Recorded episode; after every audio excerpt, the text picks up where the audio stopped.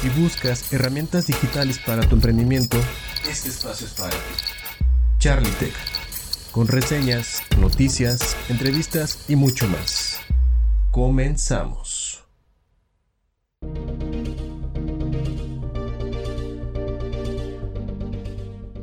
Hola, hola, ¿qué tal estimada audiencia? Sean bienvenidos a la emisión 12 de este su programa, Charlie Tech. Espero que hayan pasado una semana llena de aprendizaje, logros y sobre todo de buena vibra. Les cuento de qué tratará el programa de hoy. En reseña les espero un análisis sobre MailChimp, la herramienta para campañas de email marketing por excelencia, y por qué puede ser una gran aliada para su negocio. En noticias les contaré por qué Mark Zuckerberg quiere cambiarle nombre a Facebook, la nueva posibilidad de correr aplicaciones de Android en Windows 11 y las nuevas opciones de Pinterest para monetizar contenido de creadores. En Agenda Digital les avisaré sobre dos eventos tecnológicos muy buenos, uno en la capital del país y dos en Querétaro. Atento amigos de provincia.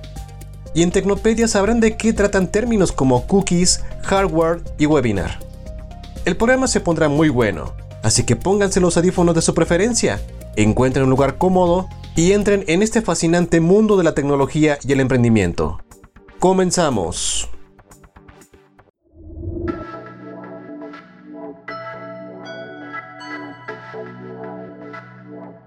Reseña.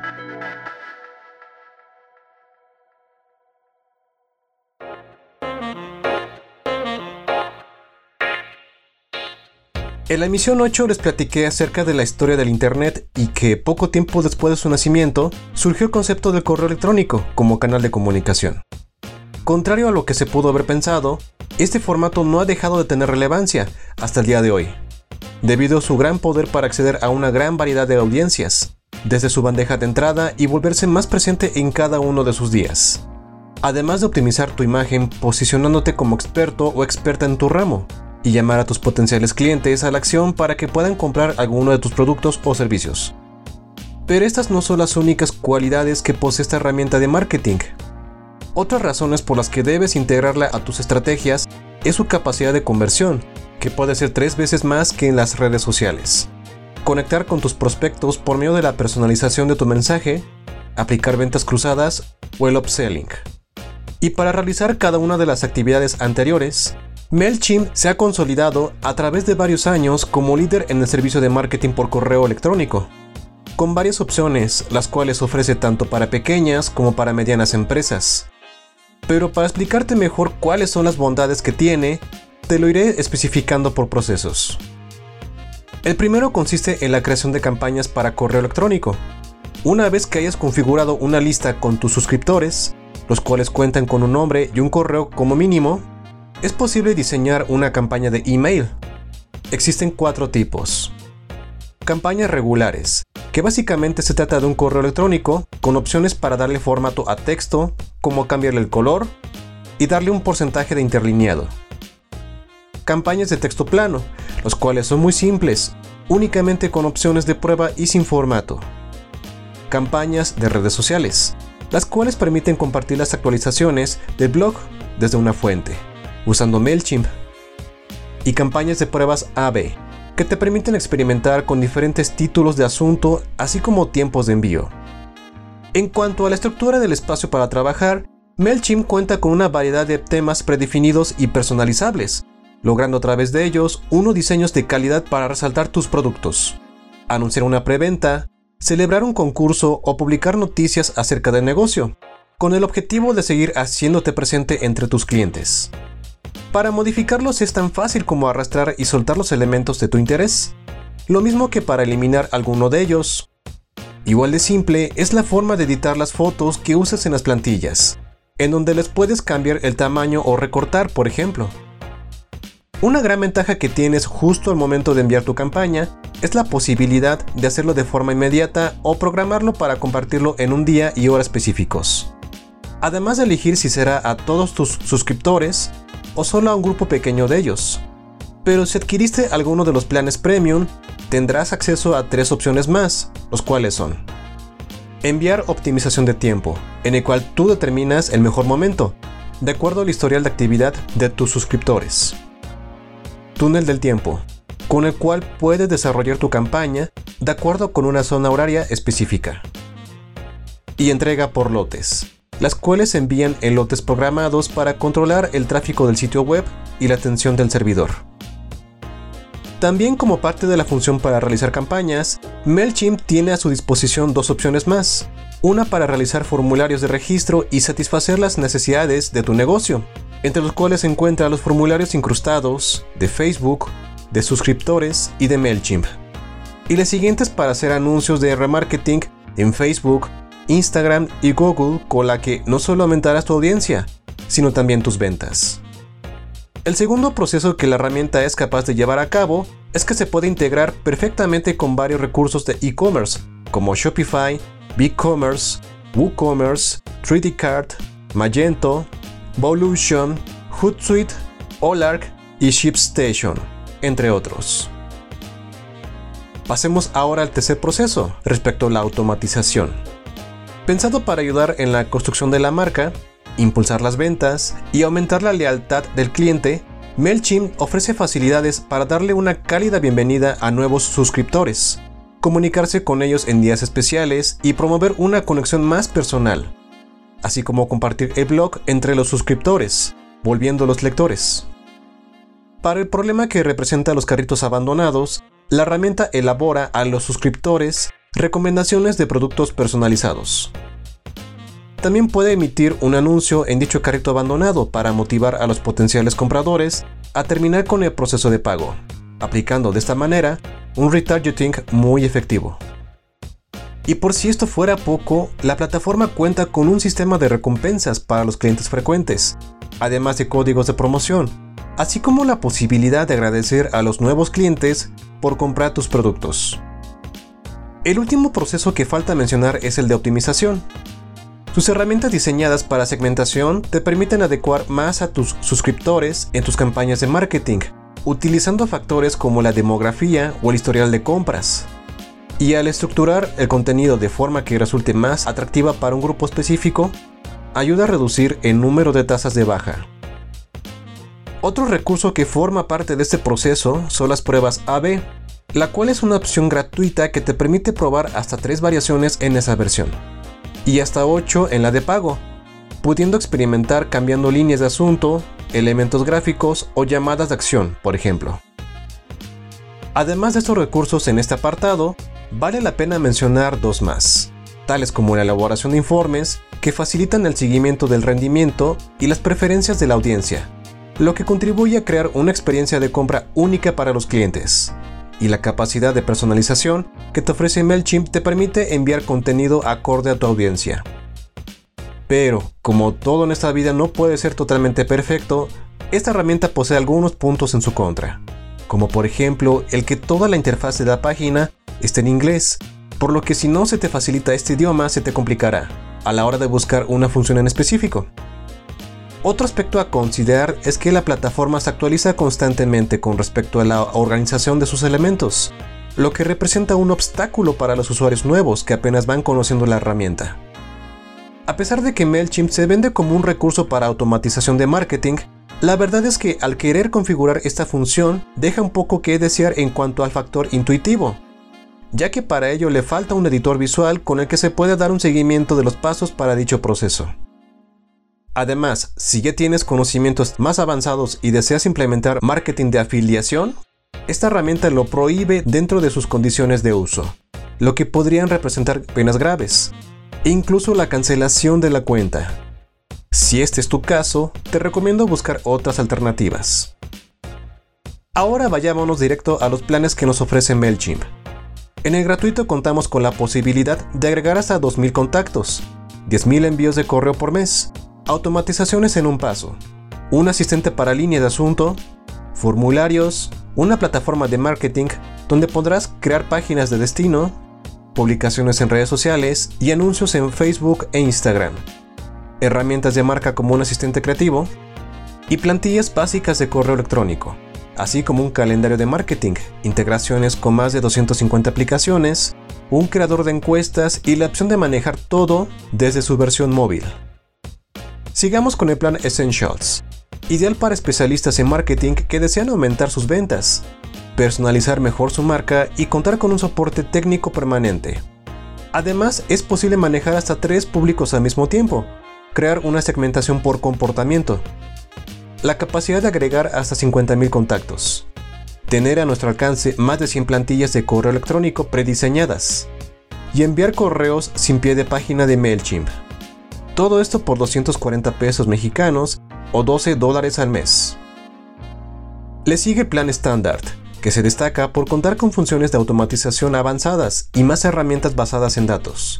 Y no solo eso, ya que pone a nuestra disposición un creador de recorridos del cliente, recorridos prediseñados, plantillas con códigos personalizados, la capacidad de manejar hasta 5 públicos diferentes y de agregar hasta 10.000 contactos al mes, anuncios de redireccionamiento y contenido dinámico, así como la opción de crear recomendaciones personalizadas de productos, una mejor optimización de la hora del envío y el poder medir el valor vitalicio del cliente y su probabilidad de compra.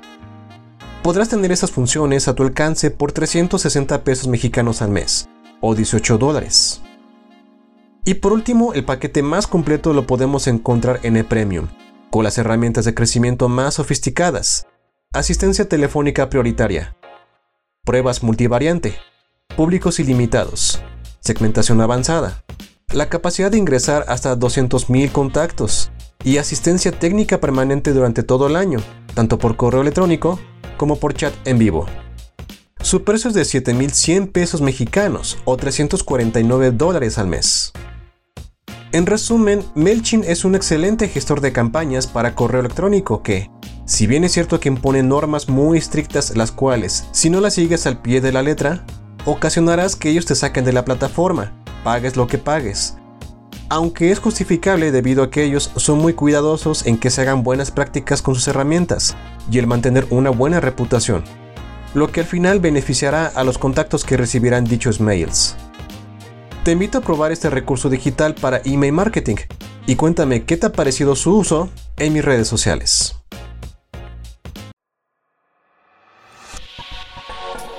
Noticias.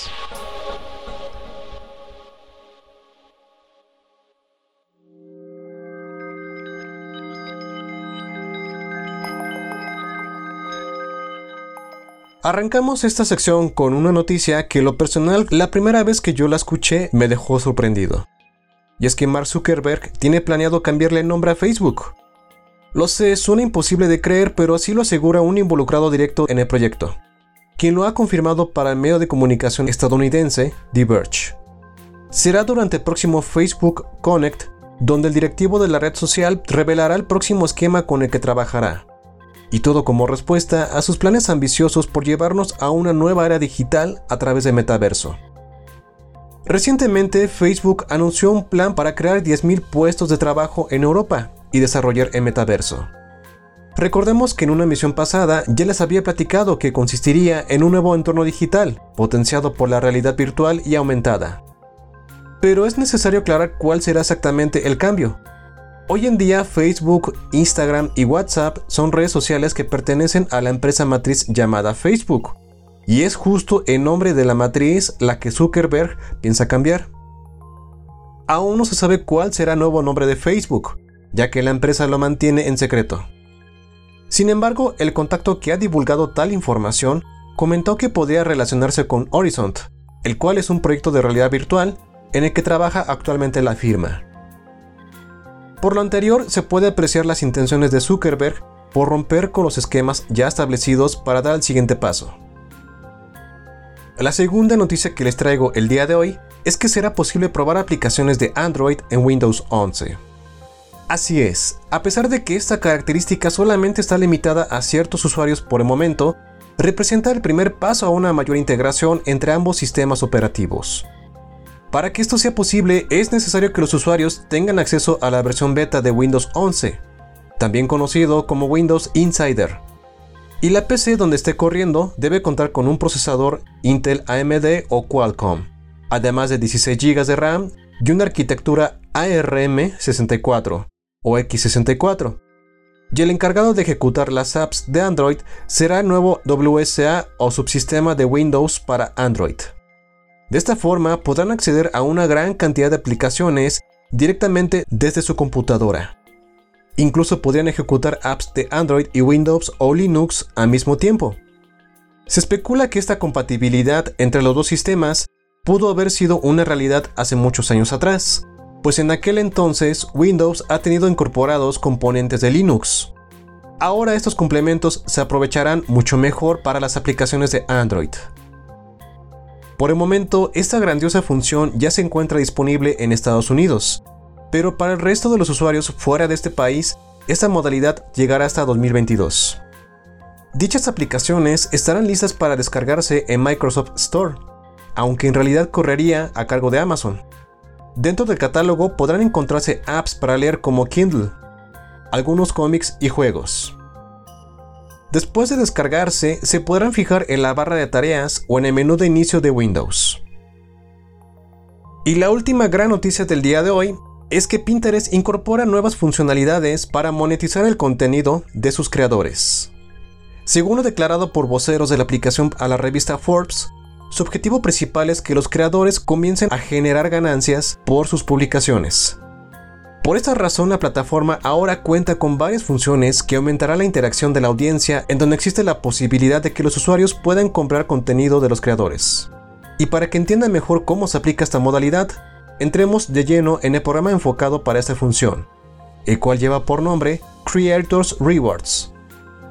A través de él, la red social pagará a los creadores por compartir contenido.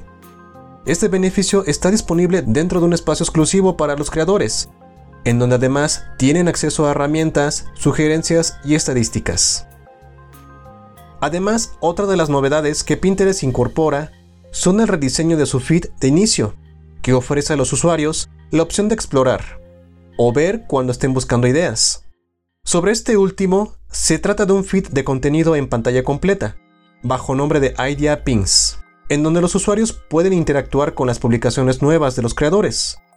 Por otro lado, la pestaña Explorar es una renovación del feed tradicional. Para impulsar la interacción de la audiencia con los creadores, la plataforma también les permite responder a una publicación con sus propios Idea Pins, con lo cual se pretende compartir reacciones en base al contenido, vinculándose con los idea pin originales de los creadores. Y por último, una gran innovación que ha incorporado la red social es la posibilidad de que los usuarios prueben productos a través de realidad aumentada. Por el momento solo se tiene contemplada esta función para productos de belleza. Para esto los creadores deben usar el sticker prueba para indicarle a los usuarios que pueden checar el producto y si desean adquirirlo, comprarlo a través de la misma plataforma. Como ven, interesante, ¿no? Agenda digital.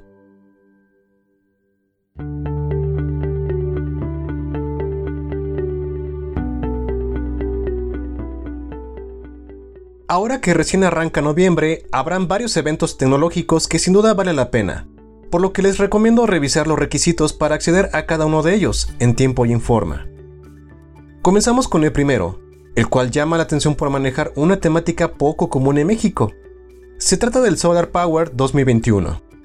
Esta exposición y conferencia es la primera en su tipo, especializada en el segmento de la tecnología y energía solar.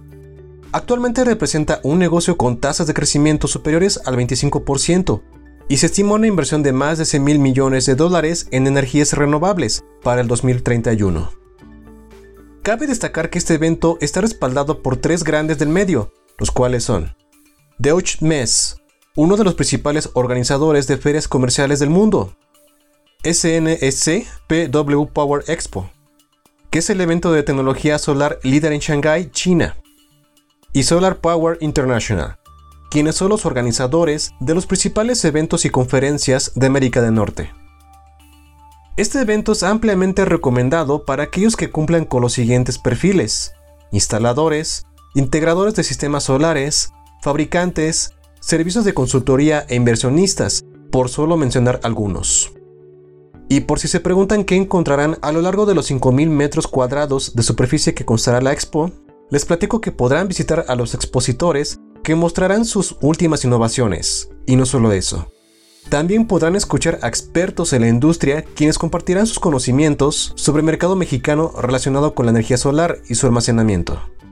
Así que si tu interés es impulsar tu negocio en este mercado, haz un espacio en tu agenda de 9 al 11 de noviembre y acude a este magno evento que se llevará a cabo en el Centro City Banamex, por supuesto previo registro. Y atención audiencia que nos escucha desde Querétaro, pues también habrá eventos para ustedes.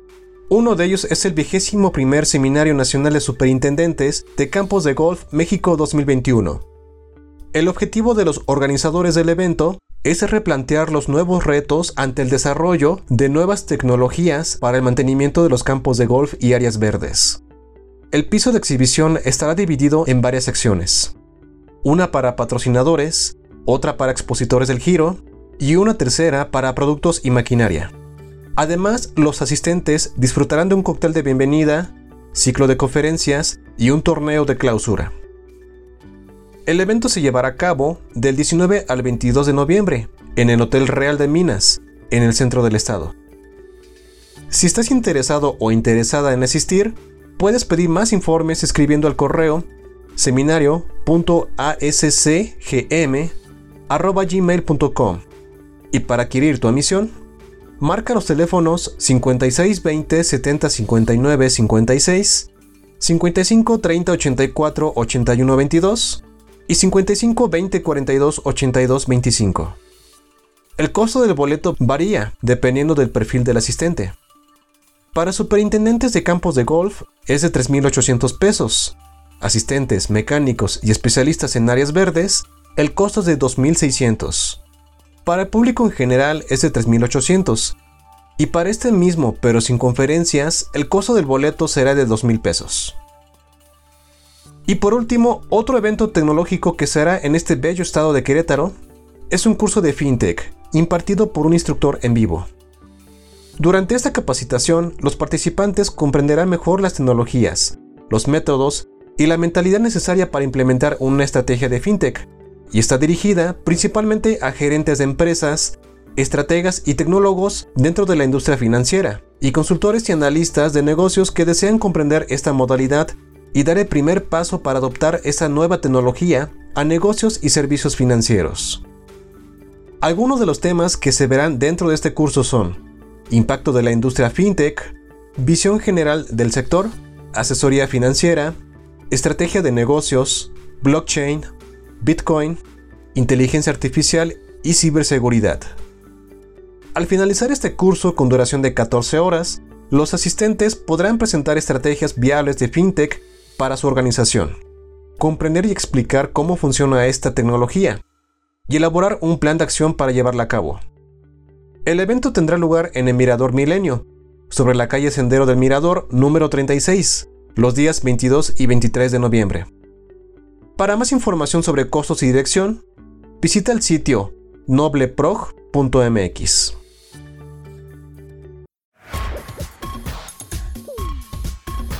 Tecnopedia.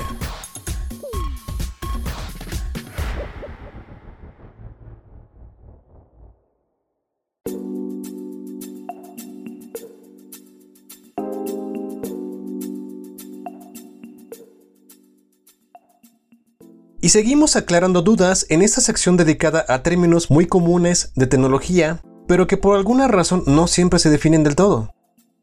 Empezamos por la primera palabra que suena muy a menudo, y que sale a relucir cuando recién navegamos por alguna página web y de repente nos aparece una ventana emergente en donde te piden aceptar todas las cookies, que después damos clic en aceptar o simplemente ignoramos, sin saber a qué se refería. Pues bien, su traducción literal del inglés es galleta, pero en el contexto tecnológico hace referencia a un archivo que envía a un sitio web y que se almacena en el navegador de aquel que está usando Internet. Dicho archivo permite que este sitio rastree la actividad que se realizó anteriormente en el navegador. En otras palabras, las cookies le cuentan a las marcas y empresas cómo nos comportamos en Internet para colocar anuncios de acuerdo con nuestros gustos e intereses. Al contrario de lo que muchos piensan, estos pequeños archivos no son spam, gusanos informativos o algún tipo de virus extraño. Más bien sirven para recabar cierto tipo de información tales como direcciones y contraseñas de correo electrónico, número de teléfono y dirección, nuestra dirección de IP, el sistema operativo de nuestra computadora, el tipo de navegador que usamos y páginas que hemos visitado anteriormente. Gracias a una cookie se puede conocer los hábitos de navegación del internauta, lo que representa en cierto modo una violación de la privacidad del usuario. Por esta razón, muchos sitios advierten al visitante sobre el envío de cookies y le piden que lo apruebe o rechace. Pero esto no es del todo negativo, ya que las cookies son muy útiles para recordar el acceso a un sitio. Cuando se da cuenta de que el usuario registra una visita previa, le puede mostrar contenidos personalizados o reconocer su nombre de usuario y contraseña. Hay varios tipos de cookies. Las hay técnicas, las cuales controlan el tráfico, identifican sesiones o almacenan contenidos. También existen las de personalización, controlando aspectos como el idioma, el tipo de navegador o la configuración regional. Otra que es de análisis, las cuales siguen el comportamiento de los usuarios para medir la actividad del sitio. Las publicitarias, que permiten la administración de espacios publicitarios que el editor incluyó en la página web. Y la de publicidad comportamental, la cual crea un perfil específico del usuario. A su vez, de acuerdo a su procedencia, pueden ser propias que son generadas de la misma página web que estamos visitando, y de terceros, que pertenecen a una página externa que regularmente es de los anunciantes. Y respecto al tiempo de funcionamiento, pueden ser temporales o de sesión, que solo duran mientras tenemos la sesión abierta en el navegador, y que cuando la cerramos desaparecen. Y las permanentes o resistentes, las cuales, si queremos que dejen de recibir información sobre nosotros, debemos borrarlas manualmente de nuestro navegador accediendo al menú configuración, después en privacidad y finalmente en borrar cookies. El siguiente término a definir es uno que debes de tomar en cuenta al momento de elegir tu equipo de trabajo electrónico, y me refiero al hardware. Es un vocablo inglés que literalmente significa partes duras, y su aplicación se ha adoptado en el idioma español sin necesidad de traducirlo. Contrario al software, engloba todas aquellas partes físicas de una computadora, formadas por componentes eléctricos, electrónicos, electromecánicos y mecánicos, tales como circuitos de cable y luz, placas, memorias, discos duros y dispositivos periféricos. Sin embargo, sin embargo, este término también se aplica por lo regular a la parte física de equipos de diversa naturaleza, como electrodomésticos, automóviles, teléfonos móviles o tablets. Desde la creación de la primera computadora en la década de los 40, el hardware ha evolucionado como respuesta al cambio de las nuevas tecnologías y las necesidades de los usuarios, siendo oficialmente cuatro las generaciones establecidas como tal.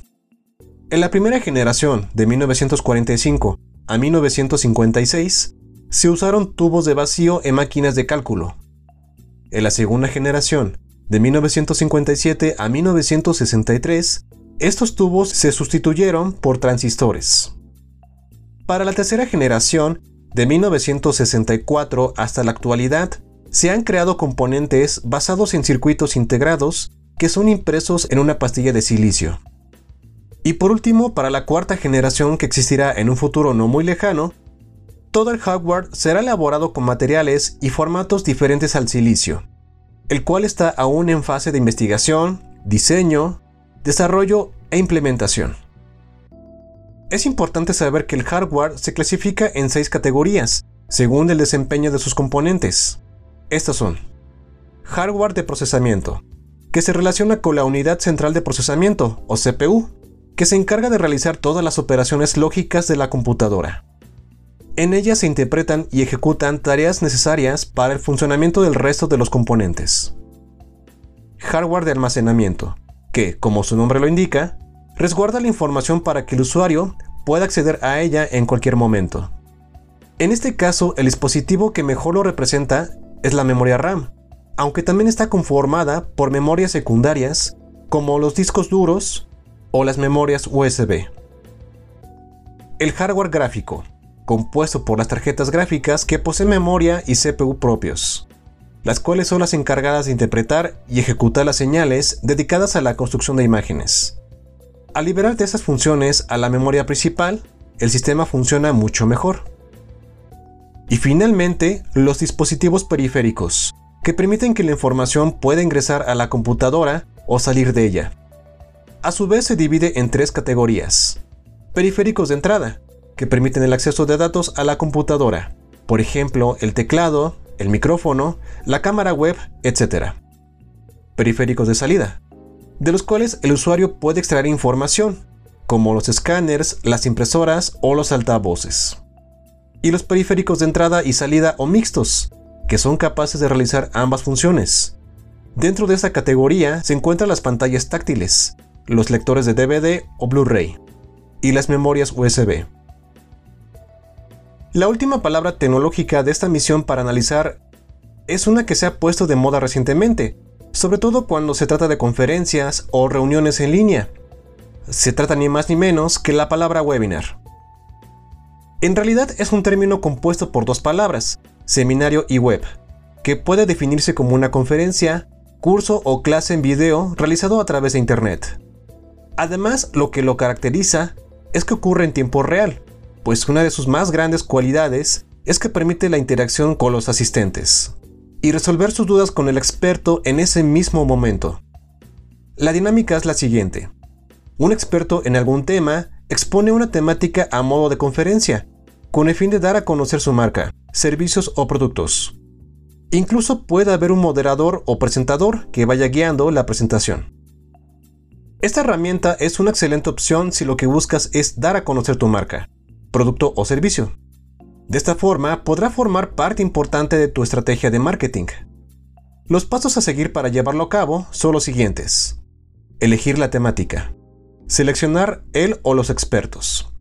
Decidir si habrá un presentador. Elegir a qué tipo de audiencia te dirigirás. Preparar todo, desde contenido hasta los aspectos técnicos, así como en qué plataforma se transmitirá. Publicar el webinar. Y por último, transmitirlo. A principio seguro que te cueste trabajo, pero una vez que lo lleves a cabo, te darás cuenta de su efectividad y de la retroalimentación que recibirás de tu audiencia. Frase de la semana.